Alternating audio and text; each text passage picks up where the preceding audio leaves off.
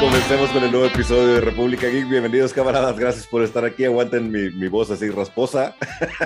Este, hoy tenemos noticias, noticias interesantes. Vamos a hablar de uno, algunas, una serie que está cumpliendo un aniversario. También vamos a hablar de qué va a pasar con cierto dios del engaño, que, si cuándo regresará o si va o no va a regresar a nuestras pantallas chicas. Algunos estrenos en HBO y otras cosas más. Camarada Leo, ¿qué traemos por ahí? Camarada Richo, sí, traemos trailers también, traemos rumores. Hay, hay algunas personas que están pensando en, en romper sus relaciones personales con ciertas empresas. Y, y, y, estrenos, y estrenos que están sorprendiendo aparentemente gratamente al público en general y a cierta empresa con, dos orejitas. Todo esto mientras nos, preparamos para DC Fandom y otras novedades también que andan por aquí en proceso. Camaradas todos, bienvenidos a República Geek y pues nos arrancamos. ¿Cómo ves? ¿Quieres empezar tú? ¿Quieres que aviente yo una? Sí, empezamos si quieres con una noticia, este, digamos, eh, pequeña o sencilla, que es este, aparentemente ya va a haber una Poison Ivy, después de tantos rumores de que nuestra querida amiga Scarlett Johansson supuestamente iba a ser Poison Ivy en... Eres muy cruel en el, con esta... En el universo cinematográfico de, de, ¿cómo se llama? De DC Universe, de, DC.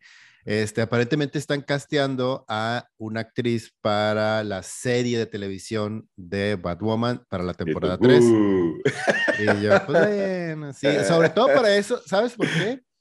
Porque después de ver esta chava, anunciaron que están casteando a Bridget Regan mm.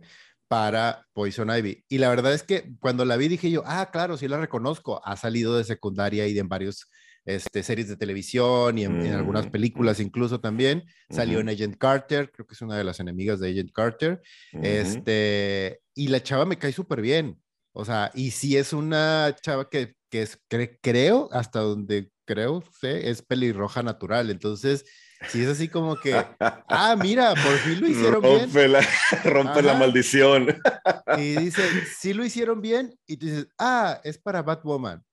Ah. ah. es para Batwoman en la televisión. Ah. bueno, o sea. Sí, sí, la verdad es que son de esas cosas que no, no podría importarme menos Batwoman, güey. Neta que. Ya sé, no manches. no, no, no, no. ya hemos platicado varias veces que la Rover ya no es lo que era, pero Batwoman es el, es el, es el fondo del, del, del, del, del, ¿cómo se llama? Del del barril, güey, así. Sí, sí, sí. Sí, realmente no. Creo que he visto dos capítulos y cuando estaba esta Rose todavía, ahorita ya, la verdad. Güey, yo vi el primero de Rose, o sea, lo mm. vi por, por ella porque me caía bien. Yo la conocía en mm. John Wick y vi el, y mm. dije yo, ay, ya va a ser Batwoman. Dije, ah, pues vale la pena verla. era un buen casting, güey. Era un buen casting, ella es buena eh. actriz.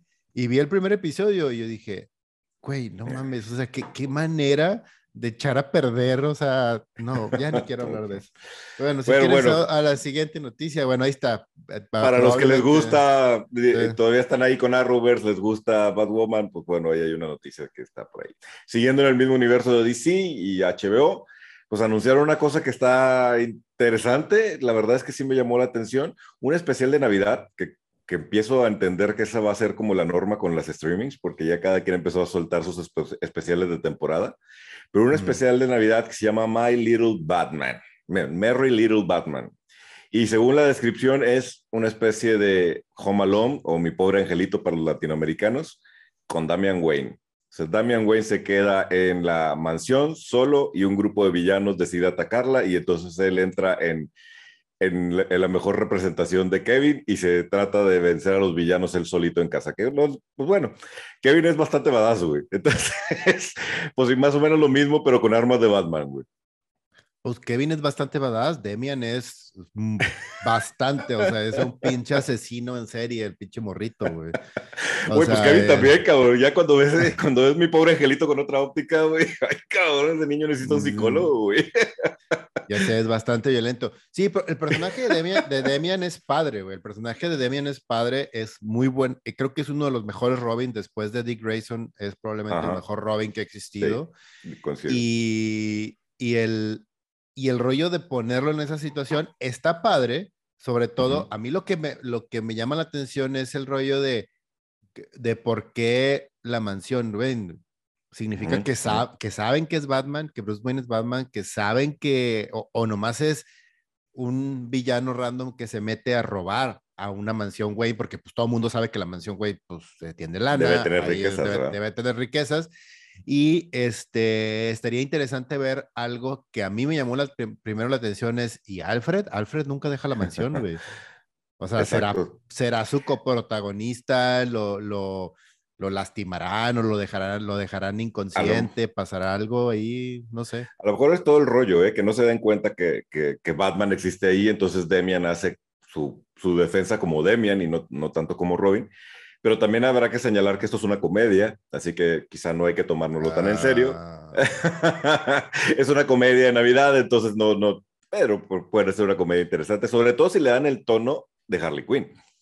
Si, si te vas como, por ahí. Es como la de, ¿te acuerdas la película esta que salió hace bueno, años? que va a, va a, salir ahorita la segunda parte de, de, un, de tres chavos que se meten a robar a la casa de, de un señor viejito. Y que ajá, señor, Don Breed, y que, está chido, güey. Ajá, de que, ajá, de, exacto, Don Breed, que este, que resulta que el señor viejito está bien cabrón, es ciego, pero tiene, o sea, Su pinche asesino loco militar. ajá, sí, dices tú, güey, qué pedo. Aquí va a ser lo mismo, de que, ah, es un chavito. Ah, güey, es un pinche chavito loco entrenado por razas ghoul para ser un asesino, güey, a la madre. Sí, sí, entonces un poco que por ahí va y sí puede ser, o sea, tiene potencial para hacer algo divertido. Si ponen al equipo creativo detrás de Harley Quinn a hacerlo, seguramente va a ser algo muy chido, güey. Sí, va a ser algo interesante. De, que en, el, en, la serie de Harley Quinn también Robin Demian tiene un papel bien chido, güey. Pero bueno. Exacto. Bueno, siguiente noticia. ¿Quieres, avanzar? Este, Tengo una que yo sé que, ah, bueno, dale tú, pues dale tú y lo, lo suelto lo mío. Sí, yo tengo una que te va a hacer muy feliz, que te va a hacer, este, va a hacer que tu espíritu de niño y de geek crezca. Y Me la está robando porque yo te la iba a aventar, güey, pero bueno, queda. Vas a hacer lo mismo, ¿verdad? Ibas a hacer lo mismo, ya, ya te caché. Este, el retorno de The Rocketeer para Disney Plus. Yo sé que a ti esa noticia no te hace vibrar el corazón, güey, pero mucha gente de la República lo aplaudió, güey. Yo apenas iba a decir, aquí te va una para que te alegre el, el día real. Güey, sí, regresa Rocketeer, güey. Y con, después, de nuestro, después de nuestro review en Back to the Future, donde hablamos de Rocketeer, y yo me encargo de despedazarla y tú decir, ¿por qué no? Desgarrándote así las vestiduras y todo por Rocketeer. Camaradas que no han visto el especial, échense un, un, clavado en nuestro canal y van a encontrar un especial donde estamos haciendo un retro review de, de Rocketeer, Back, Back to the Future pues bueno, no, no, somos los únicos, o no soy el único que considera que Rocky Rocketeer es un clásico y que debería regresar. Disney completo ha decidido y le dieron el, la chamba a David Oyelowo, o como se diga su apellido, para que la produzca junto con su esposa. Este, este actor es de los que están ahorita como en modita, como que está saliendo en muchos proyectos y con mucho respeto, y su esposa es productora. Es bueno él. Él es bueno, él es bueno. Y entonces van a hacer una película muy probablemente directa para Disney Plus que se llama The Return of the Rocketeer. Y según lo que comentaron en la sinopsis, es, eh, es una persona o un piloto retirado que toma el, el, el jetpack y asume la, de nuevo la personalidad de Rocketeer. No dejaron claro si es, un, si es una secuela, si, si esto reconoce la, la primera parte o si es un, una nueva, un nuevo origen. No, no lo dejaron claro. Pero, pues bueno, Rocketeer regresa y creo que es una buena noticia para la, para la República. A mí me, a mí me llama, ajá, digo, a mí me llama la atención, me, estaría padre ver a los actores originales, a por lo menos alguien ahí como que interactuar o hacer algo. Este, y sobre todo... Andy Sorkins todavía. Ajá, sí. está retirado, pero podrían pero, pues, traerlo nomás para un papelito. Ajá. Este, el, la parte temporal, es lo que me llama la atención, de que si va a ser precisamente en ese momento o si va a ser en el, en el presente, de que pues ya pasaron 40, 50 años desde el, Rocketeer original y, qué pasó con los, con los, eh, con el original y con la gente alrededor de él. O sea, puede ser, puede dar para una historia de, de retorno interesante y divertida. A, a, mí lo que, me, lo que se me hace bien interesante de, eh, de la de Rocketeer original es que la película salió, no pegó en el cine, no funcionó realmente en taquilla y en, por eso no se hicieron segundas partes ni nada, porque la película estaba bien hecha, bien producida y todo, que lo platicamos, la producción estaba interesante. Este, sin embargo, como que agarró fuerza posterior, ya en el mundo del VHS, en el mundo de, de la renta y de Blockbuster, empezó a tomar, empezó a tomar como que una especie de, de culto de, de, que, ah, es que esa película, y la empezaron a, a, ¿cómo se llama?, convertir en, en, una película de culto como muy ochentera de los noventas, así, y, y, creo que les funcionó, o sea, el grado de que sigue viva hasta ahorita. Sí, exactamente. Y jóvenes de la República que no sepan, antes del streaming nosotros teníamos que ir a una cosa que se llamaba Blockbuster, a rentar la película para volverla a ver. Este, ahí es donde Rocketeer brilló y empezó a agarrar vuelo y la gente, mucha gente como yo, le, le encontró el cariño y, y, por eso ha sido un proyecto que se niega a morir. Disney había estado en años, por, por años en pláticas en si la traían de vuelta, no, no se ponían de acuerdo si era una secuela, si era una nueva edición. Y creo que un, un acierto interesante sería no sé si traerla a tiempo actual, pero al menos sí moverla de tiempo, porque creo que justo, y lo platicamos ahí en el, en, en, el, en el retro review, creo que lo que le estorba a algunas personas como a ti es ese sabor a pulp americano, güey, que, que, tiene como, como muy, muy gringo, muy de, de, ah, sí, los Estados Unidos. francamente, a mí me da gracia y me da como, como nostalgia ese tipo de historias, pero entiendo que de alguna forma también le quita la posible seriedad o el posible desarrollo que pudiera tener el personaje o la historia, ¿no? O sea, a lo mejor... Eres un gringo de closet, ¿o qué? Soy gringo de closet. Maldito, crecí en la frontera, ¿qué hago, güey? Este, este, y, y, creo que eso puede ser un buen acierto para, para ciertas audiencias sí. y también le puede dar un desarrollo distinto al personaje. Sí, Icónicamente y, sería... y, visualmente siempre ha sido muy impactante Rocketeer. Ahí, ahí sí me quito el sombrero con, con el creador del cómic que hizo un personaje bien, visualmente muy atractivo, ¿no? Sí, ahí sería interesante ver cómo lo mueven. Creo que una, una, solución, una solución padre sería, pues estás en los 40, güey, estás en los 40 en la lucha, en la lucha exacta contra los nazis y todo este tema de, de espionaje y de guerra y todo el rollo. Este, creo que sería interesante brincarla unos 40 años en el futuro y que se dé en los 80 con la Guerra Fría y todo ese rollo. Y creo que podría funcionar podría interesante. Sí, Sobre todo funcionar. para jugar otra vez con ese tema de nostalgia, pero ahora de una manera diferente. Ya en los 2000, en los 2020, irte a la nostalgia de los 80s, que ahorita está súper de, o sea, de moda, podría funcionar muy bien, o sea, la verdad. Y para que sea relevante alguien que vuela, ¿verdad? Porque, porque en realidad la, la, novedad del, del, jetpack no es como que la, la, última maravilla de la tecnología. Pero bueno, vamos a ver qué saca Disney con The Rocketeer, uh -huh. de Return of Rocketeer. Es una buena noticia para muchos, para muchos fans. Y cambiándonos de servicio de streaming, esta semana también se anunció un proyecto que se está formando muy padre y todo parece indicar que va a ser de muy buena calidad. Se le dieron título a esta serie antológica que está desarrollando y produciendo Guillermo del Toro, que va a ser una, una serie de, de, pequeños episodios con directores y actores invitados a, con historias de horror y de fantasía, que ahora sabemos que se llama Guillermo del Toro Cabinet of Curiosities, o el, el, el ¿cómo, ¿cómo, sería? El gabinete. El gabinete. No, Sí, es el gabinete. gabinete. de las curiosidades. El, el, gabinete de las curiosidades, haz de cuenta. De cabinet es gabinete. Es el, el, gabinete, es, de las, esa, el cajón de las curiosidades, chingada. Son esas, son esas, eh, los cabinets son estas eh, como de muebles de boticario, güey, que uh -huh. tienen como 80 ca eh, cajoncitos y cajas y todo el rollo para guardar cosas. Entonces es como, eso es un, eso es un cabinet o un gabinete, uh -huh. o sea, de los uh -huh. grandes. Eh, Sí, está bien interesante porque lo, los directores que agarró para escribir y para dirigir los, los episodios suenan súper interesantes. A mí, el que me brincó mucho fue es esta chava que escribió y dirigió de Babadook, güey. Ella va, uh -huh. va, va, a entrar y va a dirigir y escribir uno de los episodios. Y sí. para, los, para los camaradas que no sepan, Guillermo del Toro empezó en México, en Televisa, en uh -huh. una pequeña serie llamada La Hora Marcada, güey. Sí, era la hora marcada, sí, la, la, hora marcada. Sí, la hora marcada. Que la hora marcada. Prácticamente es el gabinete de las es curiosidades. Que ajá, que prácticamente es eso mismo, es esa misma idea ajá.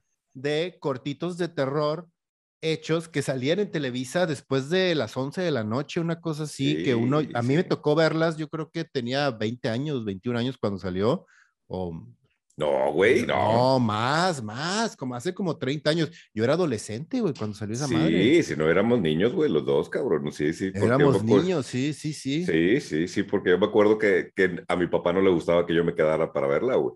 Y sí me gustaba, mm. güey, sí me gustaba bastante. Sí, eh, eh, ¿Sí era, hablando de un Guillermo del Toro de unos 20 años o pues sí, o menos quizá, 18, 19, güey. O sea, sí, era Guillermo era, Toro muy early, güey. Ajá, era un Guillermo del Toro recién graduado de la escuela o, o este, eh, de practicante casi casi en Televisa, pero sí era creo que el Guillermo del Toro este, recién graduado.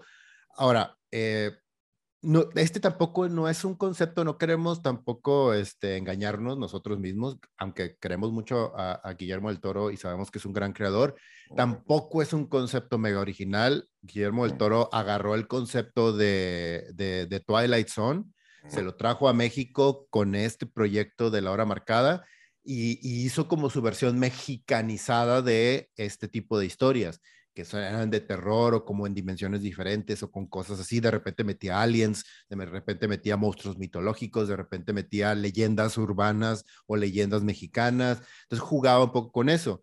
De hecho, hace poco, hace como unos cinco años, él sacó un libro con ese título que se llama The Cabinet of, eh, eh, of Curiosities. De hecho, yo lo tengo, ese libro aquí. Es un libro que es una antología de él y su experiencia, de su vida, de todo lo que ha recopilado, de todo lo que tiene en su casa. Su casa es como un museo, para aquellos camaradas que no lo han visto, googleen en internet de que casa Guillermo del Toro y, son esculturas, son, haz de cuenta que es una mansión llena de juguetes, de monstruos, de gabinetes, de cosas súper extrañas.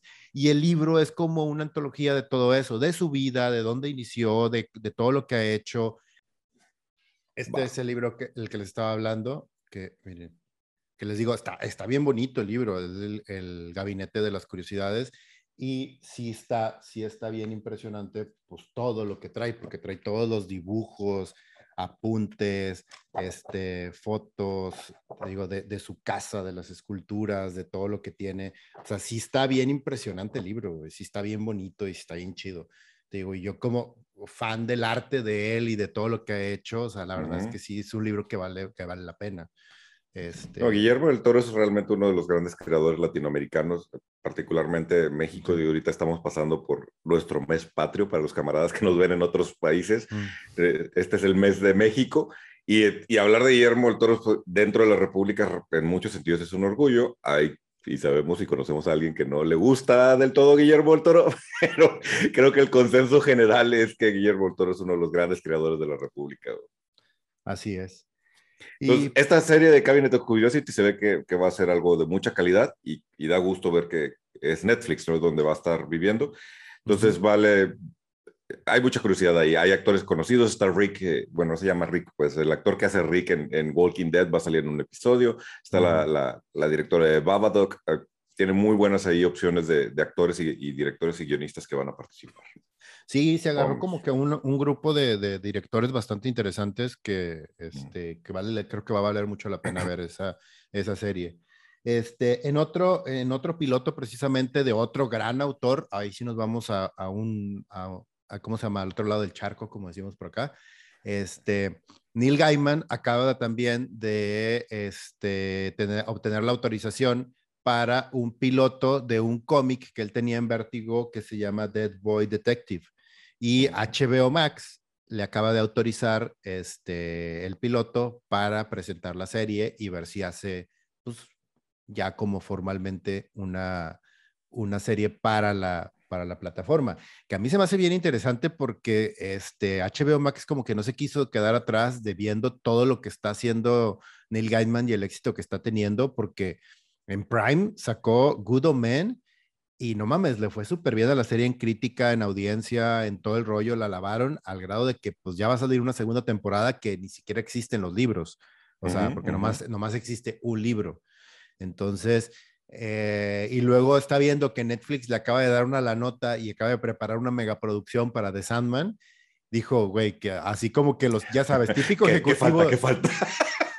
Típico ejecutivo, así que dice, ¿quién es ese Gaiman que todo el mundo está hablando? Tráiganmelo, quiero que me haga algo a mí ahora. Sonó muy así, pero bueno. Aparte, aparte se me hace bien tonto porque no mames, o sea, es un producto de casa, o sea, es un güey que tenías ahí amarradito con contrato y por puras peleas pendejas, Gaiman terminó yéndose de DC, güey. ¿no? Sadman debería existir en HBO Max, no, en Netflix. Exacto, sí, exacto, güey. Pero bueno, lo, da gusto ver que Neil Gaiman está ocupado porque pues, trae chamba. Sí, chamba. Y también anda ahí opinando en cuestión de Doctor Who, también según los reportes. Pues, ahí anda en todos lados, es, es el, el chile de todos los moles, como en México. Pero qué, qué, bueno, porque además es un, es, un, es un geek de corazón y que además escribe maravillosamente. Todo lo que hace es genial. O sea, sus cómics, sus novelas. La verdad es que es raro, es muy raro que él haga algo y que sea malo o que no tenga una buena calidad. Y nosotros lo hemos visto, o sea, desde, pasando desde Doctor Who, por cómics, por series de televisión, por N cantidad de cosas. Y aún hay un montón de cosas de, de Gaiman que se pudieran adaptar. este, The Book of Graveyard. Ah, el, hijo, ojalá que alguien voltee a ver ese, ese, libro porque es una maravilla de libro, cabrón. Sí, es una historia genial para niños, está increíble. O sea, ya ves lo que hicieron con Coraline, hicieron una maravilla de película. Este, tiene un friego de cómics, tiene un friego de cuentos cortos, de novelas, tiene unos cuentos de, tiene como una colección como de 10 cuentitos acerca de todo el mundo que rodea este, el Cthulhu de, de Lovecraft, que son geniales también, o sea, tiene cuentos de, de ficcionados de, de, ¿cómo se llama? De Sherlock Holmes, también bien divertidos, o sea... Books of Magic, alguien debería ver esa versión, hacer esa versión adulta de Harry Potter de Harry Potter, hijo, sería interesante. Books of Magic sería genial ahorita en este momento, sí, sí, sí. Bueno, en fin, qué bueno que Gaiman trae, trae chamba y para rato. Oye, ahora también eh, hablando, pues me, pues me quedo en el, en el, mundo de HBO, Warner y todas sus propiedades y hablo de un aniversario que la verdad no tenía yo en la idea o en mi mente que era tan prolongado, pero sí, 20 años de Rick and Morty, cabrón. Sí, oye, ¿qué onda? De hecho, estábamos platicando que decíamos, a ver, estamos sacando cuentas, pero si nomás van cinco temporadas, ¿cómo que 20 años? Güey, es que las primeras tres temporadas, para nosotros los fans que la empezamos a ver desde el episodio uno, fue una pinche tortura, güey. O sea, una tortura, güey. ¿Por qué? Porque escribir un episodio de Rick and Morty, o sea, realmente sí conlleva pues un trabajo bien cabrón de guionizado, o sea, y de, y de organizar y de realmente afinar todos los puntos para que sean casi perfectos todos los episodios y había temporadas de la 1 a la 2, se tardaron como dos años y medio, y luego de la 2 a la 3 se tardaron como tres años, o sea, de verdad, era una tortura estar esperando por 10 míseros episodios, güey. Que está bien loco eso, porque eso hubiera sido la muerte para prácticamente cualquier franquicia, cualquier serie, y no, o sea, los que nos picamos con la primera temporada, aguantamos, aguantamos, aguantamos, y aquí estamos 20 años después todavía saboreando la, la última y más reciente temporada. Y justo como marco de su aniversario han estado haciendo unas cosas maravillosas promocionales y yo creo que la que más nos ha gustado hasta ahorita y rompió el internet de hecho fue la versión live action de Rick and Morty que son 20 segundos, güey, pero es lo, único que necesitábamos para todos decir ¡Sí! Ya tú, son 20 segundos en los que los actores, o sea, el, el real live de Rick y de Morty duran en pantalla cinco segundos, güey, además, o sea, es nada, pero es un promo, es un promo precisamente para el final de temporada que este, se estrena el día de hoy precisamente, saquen sus cuentas cuando estamos grabando esto, pero el día de hoy se estrena este, en HBO Max, entonces esta semana probablemente saquemos un review de la serie, de, de toda la quinta temporada, temporada que ha estado bien divertida. Entonces, HBO, HBO Max junto con Adult Swim decidieron que los últimos dos episodios se tardarán un poquito más, dejaron como que un espacio de un mes entre el episodio 8 y el, y el episodio 9 y 10, y el día de hoy van a salir juntos como un especial de una hora en donde hay varios rumores por los títulos que nos hablan de ciertos personajes o de ciertas cosas que supuestamente van a suceder hoy en la noche que lo suelte Adult Swim. Vamos a ver si es cierto. Pero un un autor que nosotros admiramos y que queremos muchísimo, que es Tartakovsky, probablemente tenga injerencia en los episodios. Sí, y eso, la va a romper, sí, sí. sí, va a ser una locura. Sobre todo porque también es como el precursor del Adult Swim. O sea, es una de las grandes propiedades de, Adult Swim. Estaría mezclado con Rick and Morty y eso es. Por favor, por favor, para todos los camaradas que tengan HBO Max, vean Primal. Es una maravilla esa chingadera. Es una maravilla. De las mejores series que he visto en años, animada para adultos, increíblemente hecha. Increíblemente hecha. O sea, Tartakovsky en su máximo esplendor, así de madurez de animación y de crear historias. Sí. Aléjense de Hotel Transilvania, nada más por si ve su apellido por ahí. Este, bueno, está divertida, pero no, no es para nada lo que él, lo que él sabe hacer y lo que él ha hecho con otras propiedades. No, pero ojo, Hotel Transilvania, la verdad es que para el tema de ser una película de monstruos para niños, está muy bien hecho, güey. O sea, para el público al que va, está muy bien hecha, güey. Entonces, sí. Pues, ahí sí cada quien. Y, y recordemos que todos tenemos que comer, güey. Entonces, sí, la claro.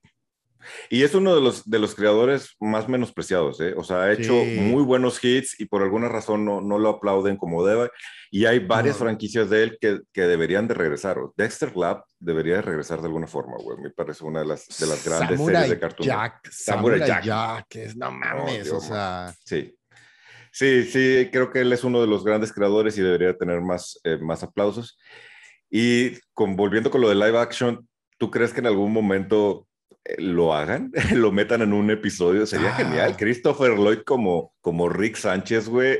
Hijo, Hijo aparte, su madre, hay, Aparte hay una meta, meta, meta conversación, un meta, meta broma, o sea, en, ese, en poner al, en poner al Dr. Brown original haciéndola de Rick, güey, no mames, o sea, sí está bien cabrón, o sea, mis respetos para...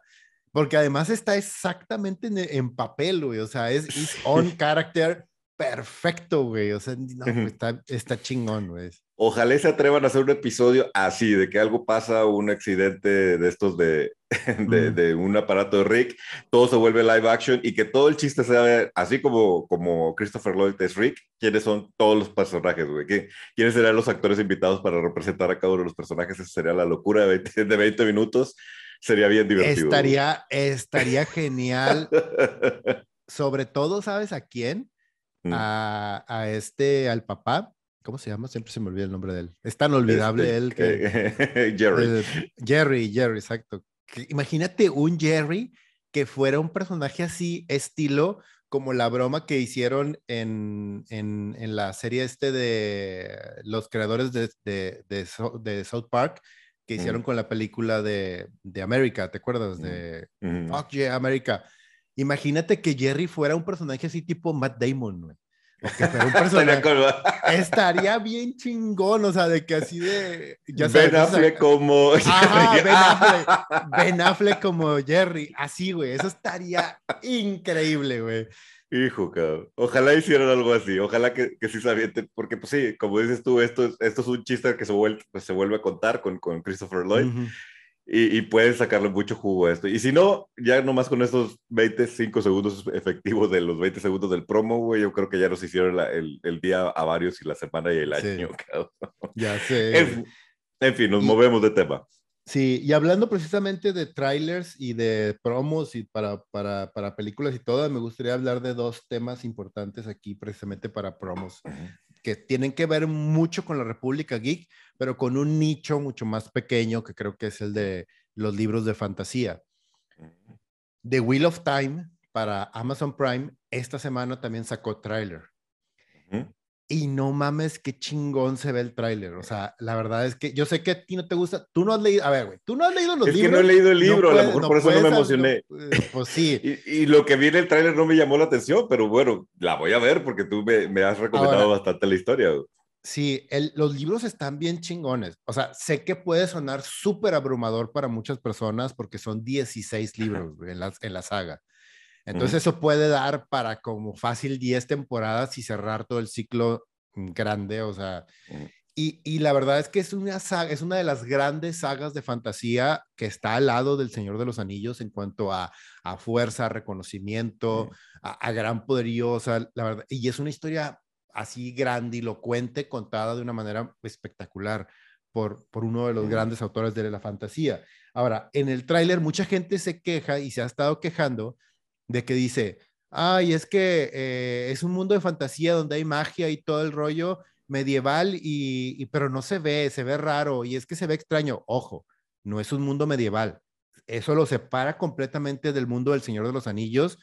Este es un mundo post-apocalíptico en donde sucedió un evento que se llama el rompimiento del mundo, que fue lo que causó que todo mundo cayera en esta época medieval, en esta época no medieval, en esta época en donde la tecnología se va, pero tú estás en un futuro, como en un futuro distópico, por así decirlo, pero no es, pero es un futuro de magia en donde hubo un rompimiento del mundo y luego siglos después ya estás aquí. Entonces no es un mundo medieval donde hay elfos, donde hay enanos, donde pero sí es un mundo de magia pero es un mundo de magia en el futuro.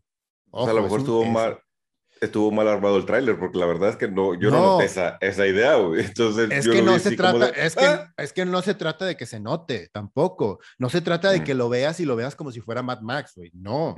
O sea, es un mundo en donde ya la humanidad ya pasó y todo el rollo, ese, esa etapa, pero es después, es en el futuro, no es en el, no es, tampoco es, en, es Además es high fantasy, es un mundo mm. inventado, güey, también. No es un mundo que dependa de nosotros o de que te relaciones con que haya algo del presente en el futuro convertido en otra cosa. No es Mad Max, vuelvo a lo mismo. Mm. Entonces, y bueno, Rosamund Pike también es una actriz que, que, es garantía, entonces al verla en el tráiler digo, ok, vamos a ver de qué trata esto. La, la producción se ve súper bien, ¿eh? o sea, y se ve padre y lo que estoy entendiendo que van a hacer es un poco lo que hicieron con The Walking Dead, en el sentido de que no van a ser lineales las temporadas, o sea, no van a ir acompañadas con, y eso es algo que me gusta porque una de las cosas que puede, llegar a ser un poco abrumador con respecto a los libros es que al ser lineales, de repente los primeros tres libros se sienten súper lentos un poco porque no, como que no avanza mucho la historia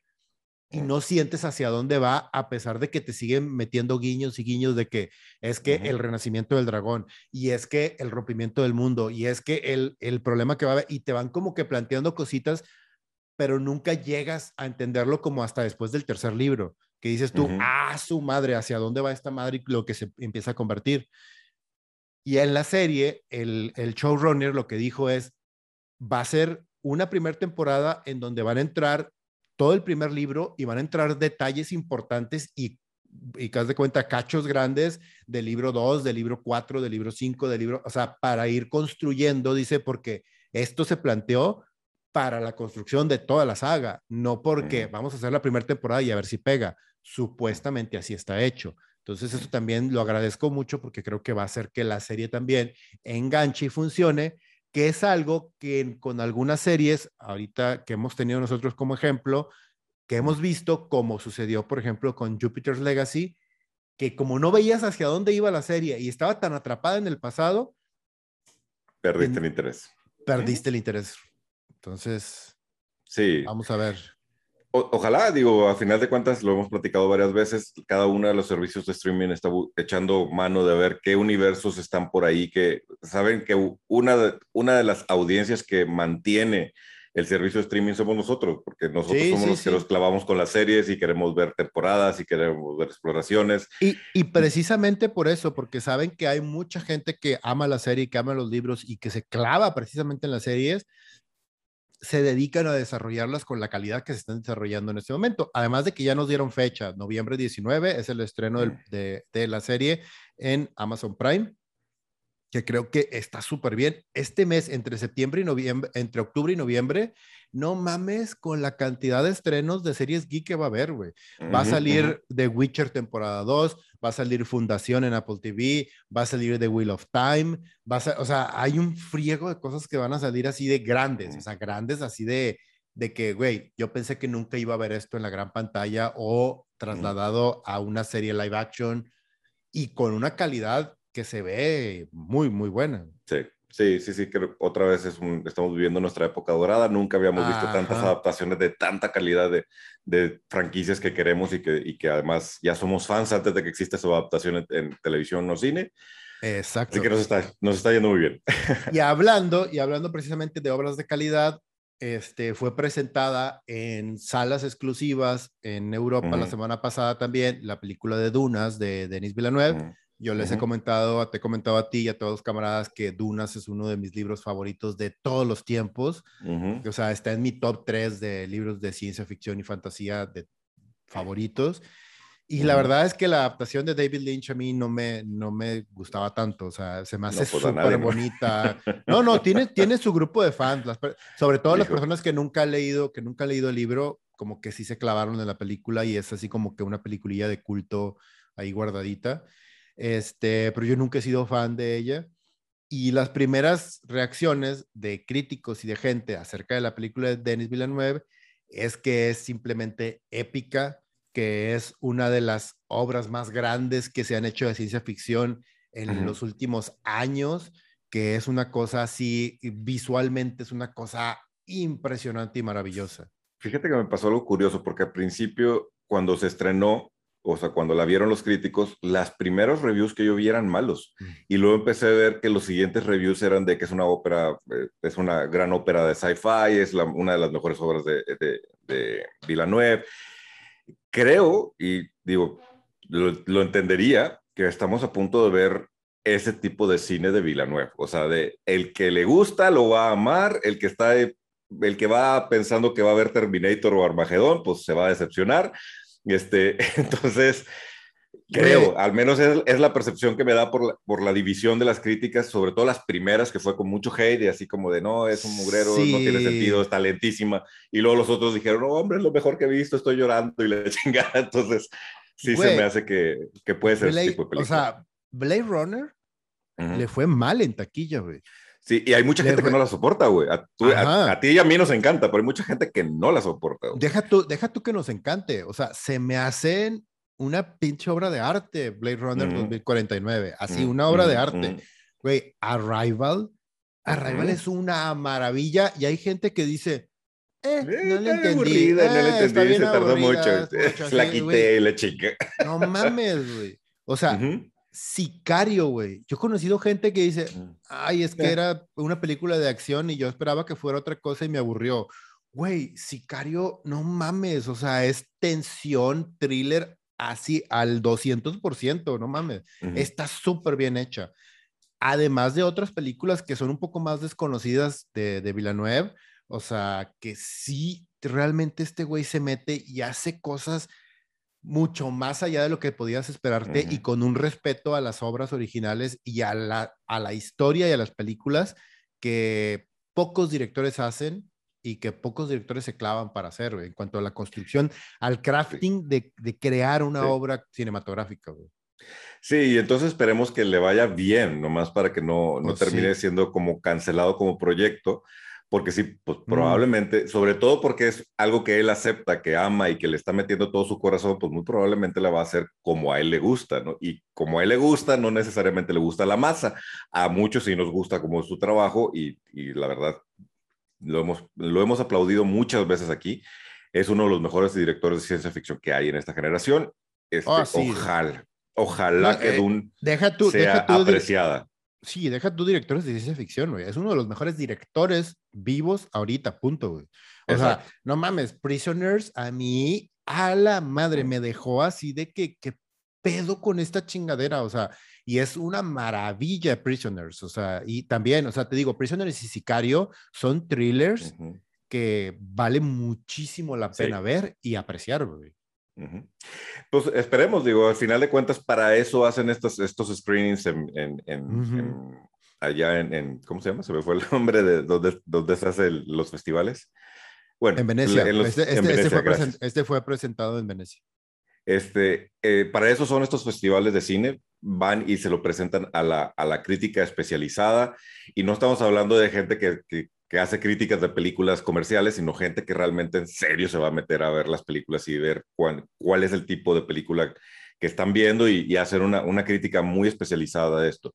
Y de ahí, ahí más o menos ellos pueden empezar a especular qué es lo que va a pasar con estas películas en, taquilla, porque también conocen al mercado al, al que están eh, pegándole, ¿no? Parece que bien, parece que pasó la prueba principal, a pesar de que hubo detractores, parece que Dune es la adaptación que estamos esperando de esta gran obra de ciencia ficción.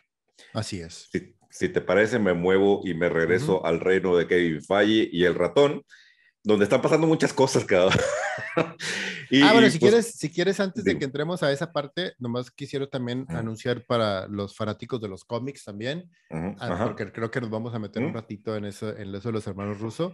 Es, También salió el tráiler de la nueva serie que se estrena la próxima semana en cómics, que es de X-Men Inferno, que representa también la salida de Hickman ya de los X-Men para empezar su proyecto que ya les habíamos comentado, su proyecto de Three Walls, Three Moon.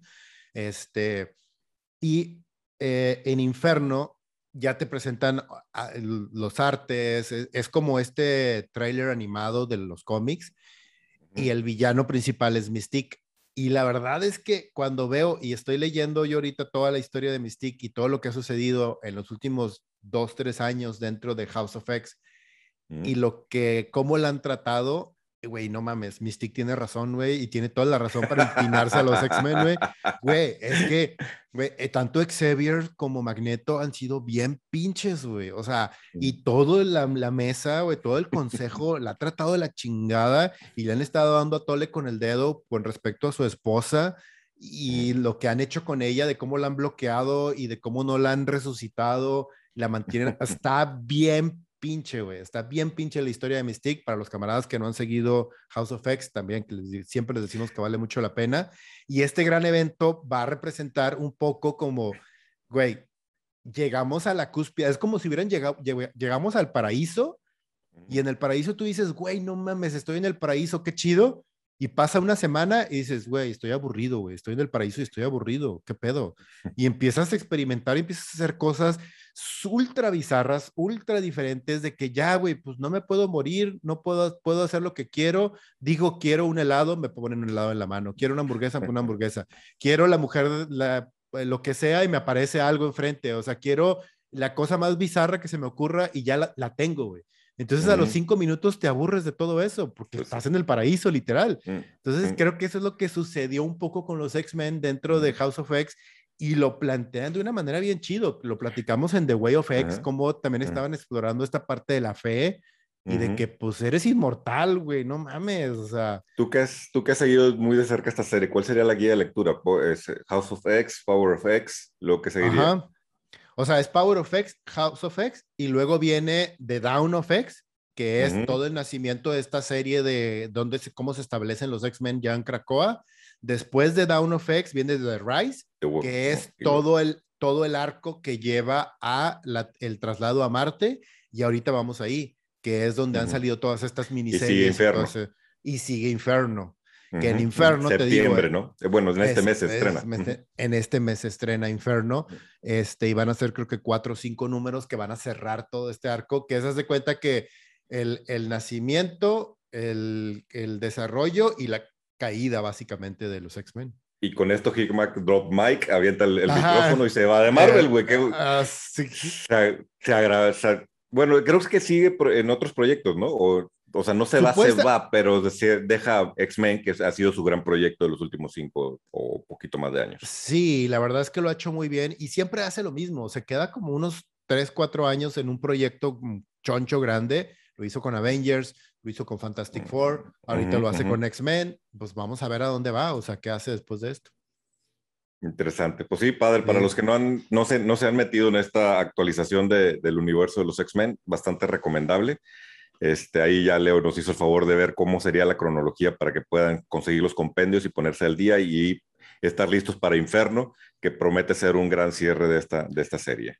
Sí, de hecho los compendios los pueden encontrar en las tiendas de cómics y de hecho en muchas revisterías y en muchas tiendas que no son tiendas de cómics precisamente, en, en, tiendas departamentales, en abarrotes, incluso en Walmart los encuentras, que eso pues está bastante bien. Pues que de hecho House of X y Power of X ya está en español, ¿no? Para los que les gusta. Sí, de hecho, todo, no. Yo no lo recomiendo, no me gusta, pero para el que así lo desea, ya de, está. De hecho, Rise, Dawn y ¿Ah, House y Power ya están los compendios, sí. Ah, son unas portadas grises, son unas portadas grises donde vienen la X y viene ahí The Rise of X-Men y vienen varios tomos, o sea, porque como son muchos números, o sea, es X-Men, Excalibur, todo el rollo.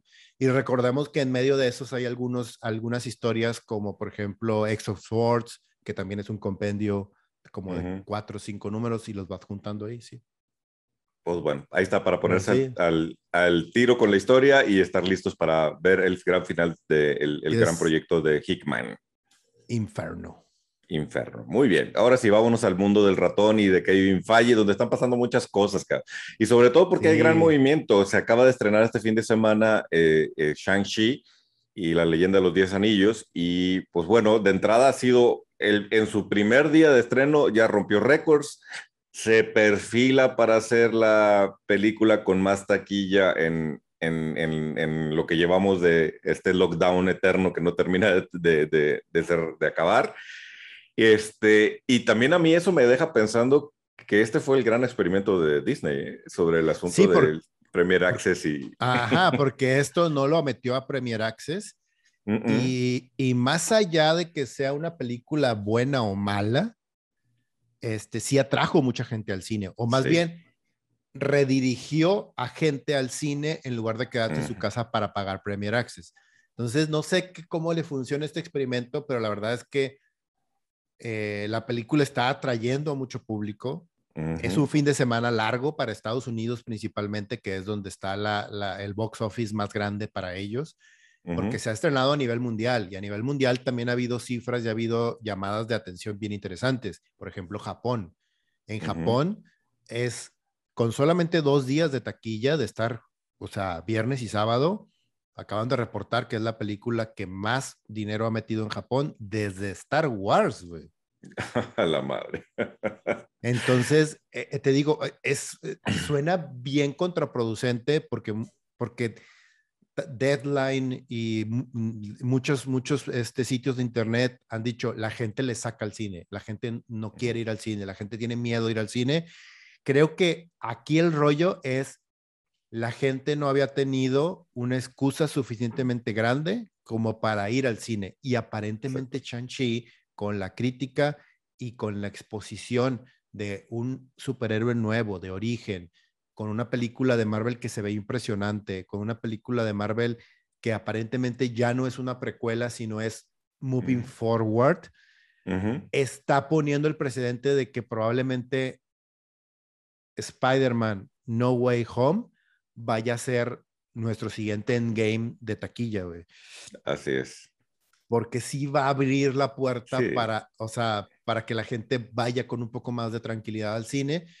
Y, y te digo, y este, y este fin de semana largo en Estados Unidos, aparentemente las cifras se están moviendo en este momento, ese fin de semana está pasando en este momento, mm. probablemente la próxima semana ya les tengamos noticias específicas con números específicos, pero aparentemente mm. va a llegar a los más de 100 millones de dólares eh, solamente en Estados Unidos y solamente los primeros tres días, güey. Que es un chingo, güey.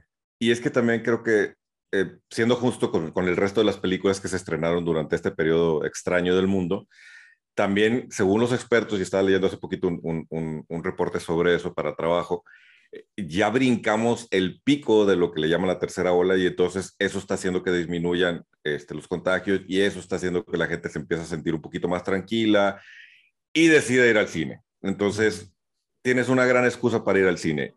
Y además el, el, el, horror colectivo, el, el, miedo colectivo está disminuyendo, pues es muy probable que, que, que realmente suceda y que las estimaciones se logren y que la gente decida asistir al cine. Y, hay esto también Hay, hay, muchas cosas también, ahorita que mencionas eso, este, hay muchas cosas que también están influyendo de manera positiva dentro de, toda la, de, de, todo el conflicto que hay en este momento con respecto a la pandemia, que es muchas ciudades grandes están tomando, están estableciendo ya como ley de que tú no puedes entrar a un bar si no traes una muestra de vacunación, no puedes entrar a, porque acaban, por ejemplo, Nueva York, que es el que acaba de implementar eso, necesita abrir los teatros, necesita abrir Broadway para seguir vivo de alguna manera. Y uno de los requisitos es eso. Tú no puedes entrar al teatro si no me muestras que, que estás vacunado. Y creo que por ahí también va un poco el tema de que en ciudades grandes mucha gente donde ya en Estados Unidos sobre todo, donde el índice de vacunación está arriba del 70% o alrededor del 70%, ellos con mayor tranquilidad, tranquilidad van y dicen, ah, mira, estoy vacunado y puedo entrar al cine. Y tengo la seguridad de que todos los que están sentados conmigo están vacunados. Entonces, Eso, eso también ayuda y te incentiva de que, ah, mira, o sea, puedo llevar a mis papás, puedo llevar a mi familia, puedo ir con mi esposa, puedo ir con mi novia al cine porque estamos vacunados y la gente alrededor, entonces es mucho más fácil y mucho más seguro de alguna manera.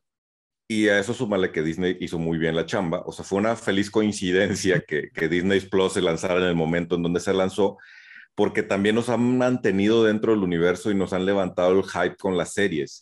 Y, entonces eh, ya no estás tan, tan en frío de lo último que viste de Marvel, porque lo último que viste de Marvel fue Loki o ahorita estamos hace viendo un mes, hace, un mes fue. Entonces todavía estás deseoso de Marvel. De hecho, Kevin Feige también ya dijo en entrevista que, que tranquilos con Loki, porque lo más seguro es que lo vamos a ver hasta el 2023 por un lado por el rollo de agendas y, de, además porque hacer una producción como la de Loki no es así como de, voy a sacar las cámaras y vamos a hacer la nueva temporada, es una producción en serio, pero también yo creo que es un poquito así de, vamos a llevárnosla tranquilo, porque seguramente pues están desenvolviendo la, fase 4 y, y, lo que va a pasar en las películas, ya, ya se les cuatrapeó el año pasado, ya lo lograron medio enderezar y van a tener que llevársela tranquila porque Loki 2 tiene que tener repercusiones de lo que pase en Doctor Strange, de lo que pase en Spider-Man, de lo que pase en Eternals, etcétera, ¿no?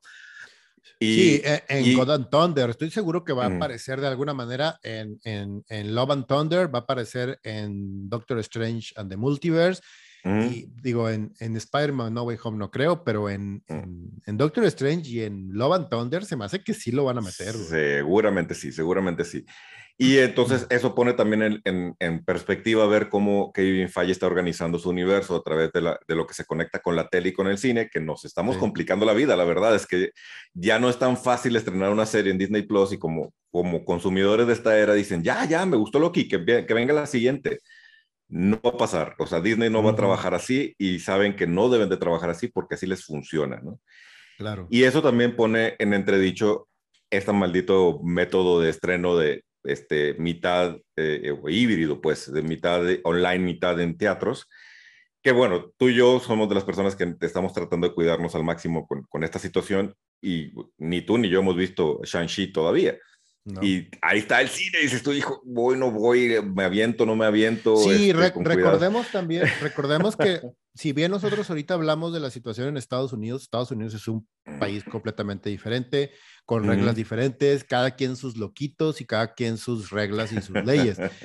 Y, y, el problema mayor es que aquí en México, o sea, todavía seguimos en un pico alto, todavía seguimos este, cuidándonos en demasía y, todavía no estamos, o sea, todos vacunados o no hay la suficiente vacunación para un herd immunity y para que nos sintamos con la tranquilidad de poder salir a restaurantes, de poder salir al cine, que son lugares, sobre todo a un restaurante todavía puede salir y que tenga jardín, que esté ventilado, que esté afuera, que las, eh, las mesas estén separadas, etcétera. Si hay como ciertos aspectos que tú dices, va, ok, eso está bien, lo puedo hacer, puedo trabajar con ello pero irte a meter a un cuarto encerrado en donde la gente no sabe si el de adelante se está bajando la máscara, si eh, viene enfermo o no, si está, eh, si está vacunado o no, si se cuida o no. O sea, hay demasiados factores en un cuarto encerrado donde no está filtrado el aire, donde no hay una, o sea, es, es mucho, es mucho, mucho, mucho, muchas cosas con las cuales tenemos que lidiar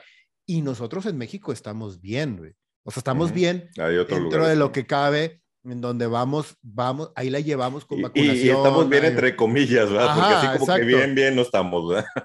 Seguimos teniendo miles de, miles de, este, ¿cómo se llama? De personas infectadas por día. Seguimos teniendo cientos de personas este, que desgraciadamente nos han dejado o se han adelantado antes de lo que deberían. O sea, no es un tema sencillo, no es un tema fácil de decir, ay, o sea, que puedes ir al cine, no pasa nada, ya estás vacunado. No, no es tan fácil. O sea. Y la realidad es que si, si hubieran estrenado en, Premier Access, tú y yo ya lo hubiéramos visto, ya hubiéramos pagado por verla. Claro, este, por supuesto. Ahorita traemos, el, bueno, al menos hablo por mí, pero el, debate de me voy o no me, me lanzo al cine, no me lanzo al cine, lo hago, no lo hago. Y esto creo que es lo que está pasando a nivel mundial con el estreno. Pues, o sea, hay mucha gente que a lo mejor no hubiera ido al cine por cualquier otra película, pero por esta sí. Y, y ahí donde dices Disney, es que creo que por más que quieras em, empujar tu primer access y tu modo de, de ganar otro, otros dolaritos, no es por ahí. No es por ahí porque estás arruinando el negocio del, del, cine y ahorita lo estamos viendo con Shang-Chi. Vamos a esperar la, la, próxima semana o en el próximo episodio seguramente estaremos hablando de lo que sucedió con la primera semana de taquilla de Shang-Chi, pero al menos así de golpe los primeros días todo parece indicar que lo que nos está diciendo eh, la tendencia es olvídate el primer access, no, no es por ahí. No, y si quieres mantener a la gente cautiva, lo, que te puede funcionar súper bien es estrenala en cines y seis meses después suéltala en Disney mm. Plus y vas a mm. ver un pico de gente que se va a suscribir porque ya la vio en cine y dijo, ah, quiero volverla a ver en, Disney Plus. Yo la quiero, que la quiero tener aquí para volverla a ver cuantas veces yo quiera. Sí, creo que ese es el mejor modelo de, además de las series, que nos tienes ahí con, ahorita estamos prendidísimos con What If, este, acabamos de, salir del, super hype de Loki y, la, bueno, también Falcon y a the Winter Soldier y antes WandaVision.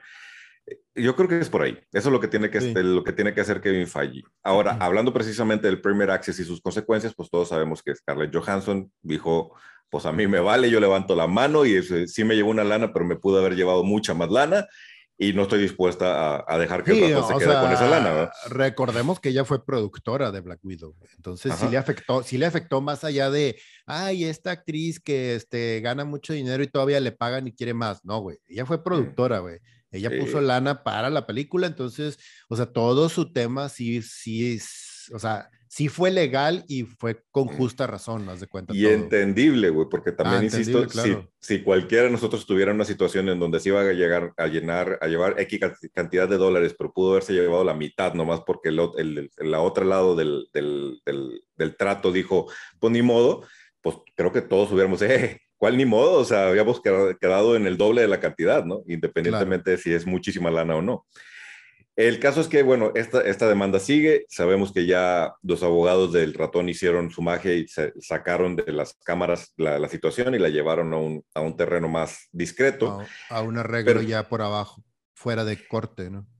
Ajá, pero lo que sabemos también es que ya se empiezan a notar las primeras repercusiones y, y la más sonada de esta semana es que los hermanos Russo aceptaron en que están dudando regresar a trabajar con Marvel Disney. Precisamente por lo mismo, sí por lo mismo, porque no les queda claro cuál va a ser su método de ganancia, cómo, cómo nos vamos a arreglar en el futuro, qué significa para nosotros que ustedes estén utilizando esto del Premier Access. Y no son los únicos, ellos son los primeros que salieron, pero según los rumores y, lo que se dice en, en los pasillos de Hollywood, es que todos los actores que tienen un contrato permanente con Disney, hablando del MCU, ya se acercaron a sus abogados de, oye, nomás échale un ojo a esto, ¿no? No vamos a salir bailando con, con, el ratón. Entonces ya, ya les puso un problema gordo que van a tener que arreglar y no arreglar de buena onda, sino arreglar en serio. O sea, van a tener que poner a, abogados y contadores a trabajar en, bueno, cuál va a ser el plan, de acción si decidimos seguir con, con Premier Access para que todo el mundo esté contento y no nos pase otro Scarlett Johansson, ¿no? Que no venga este, Tom Holland, bueno, Tom Holland es más bien con Sony, pero pues, que no nos llegue un Anthony Mack, que no nos llegue uno de los, de los, un Benedict Cumberbatch a decir, oye, este no era el arreglo conmigo y entonces si quieres seguirme teniendo de Doctor Strange, vamos a, cambiar las reglas. Supongo que lo van a tener que, que asegurar en estos días y ya amarrar legalmente, ¿no? Claro. Sí, sí, esto va a tener muchas repercusiones y creo que para bien de los actores y de la industria y de que sigamos viendo películas de Marvel este, con la calidad y con los actores que estamos acostumbrados, o sea, creo que eso también va a beneficiar. Recordemos que tanto Kevin Feige como los hermanos rusos se pusieron del lado de Scarlett Johansson cuando sucedió esto. Y de hecho el propio Kevin Feige, antes de que esto saliera a la luz, intercedió por ella y dijo, güey, o sea, sí la están cagando. Iger, Bob Iger se puso al lado de Scarlett Johansson. Entonces, esta sí es una decisión de, de trajes, güey. Esta es una decisión de eh. corbatas, güey. Entonces, sí, sí, sí estamos viendo una pelea interna en los poderes de Disney que sabemos y tiene lógica y es, es, es entendible que Disney, siendo el monstruo corporativo que es, pues, evidentemente hay dos facciones, la facción, la facción creativa buena onda, que es, que la, que es con la que nosotros sentimos cercanía, y la, la facción de negocios, ¿no? La que, la que ve los números, la, que ve los... Y del otro lado está Rico MacPato, Así es, güey, negándose a, que baje el nivel de solverca de, centavos, güey. Exactamente. pero, pues bueno, también entendamos, y lo hemos discutido varias veces cuando ah, de repente nos da por, sobre todo por echar tierra hacia Warner, pues esto es un negocio. Por más que eh, estemos muy emocionados viendo películas y, series, esto es un negocio y, y, del otro lado hay gente viendo cómo hacen que este negocio sea más, este, más redituable y más provechoso aunque cualquiera de nosotros pudiera decir, ya ganan una lana, pues sí, pero su trabajo es ganar más.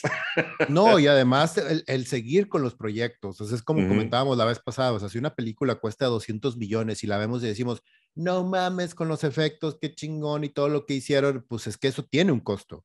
El que estén trabajando esos efectos, el que tengan a esos actores, el que estén trabajando con esos directores, que le estén pagando los big box a los grandes escritores para que quede esto como eso, dices tú, es que ya ganaron mucho dinero con eso. Pues sí, güey, pero eso significa que lo que ganaron les va a dar para hacer otras dos producciones igual de buenas, otras cuatro producciones igual de buenas y así que vayan creciendo.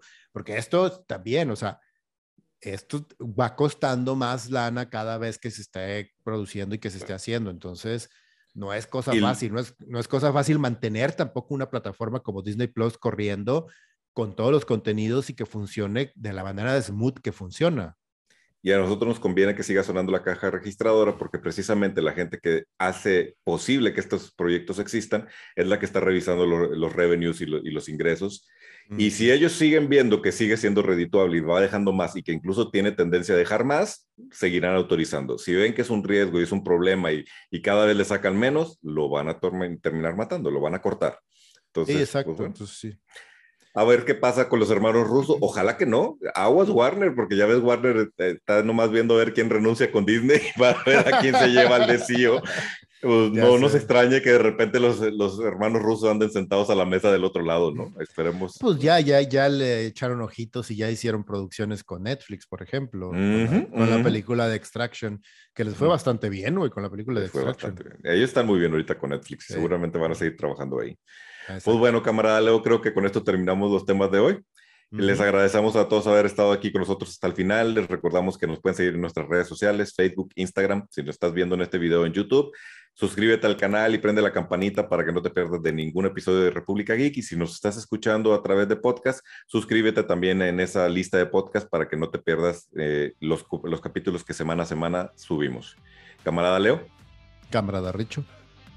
Camaradas todos, nos vemos y nos escuchamos en el próximo de República Geek.